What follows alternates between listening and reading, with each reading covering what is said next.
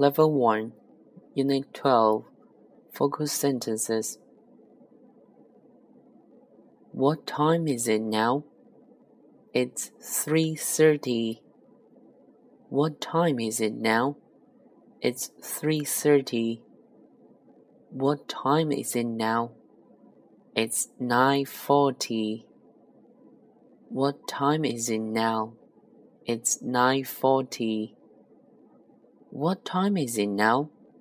It's five o'clock. What time is it now? It's five o'clock. What time is it now? It's six thirty.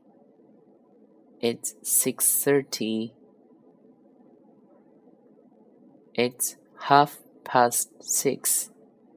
It's half past six.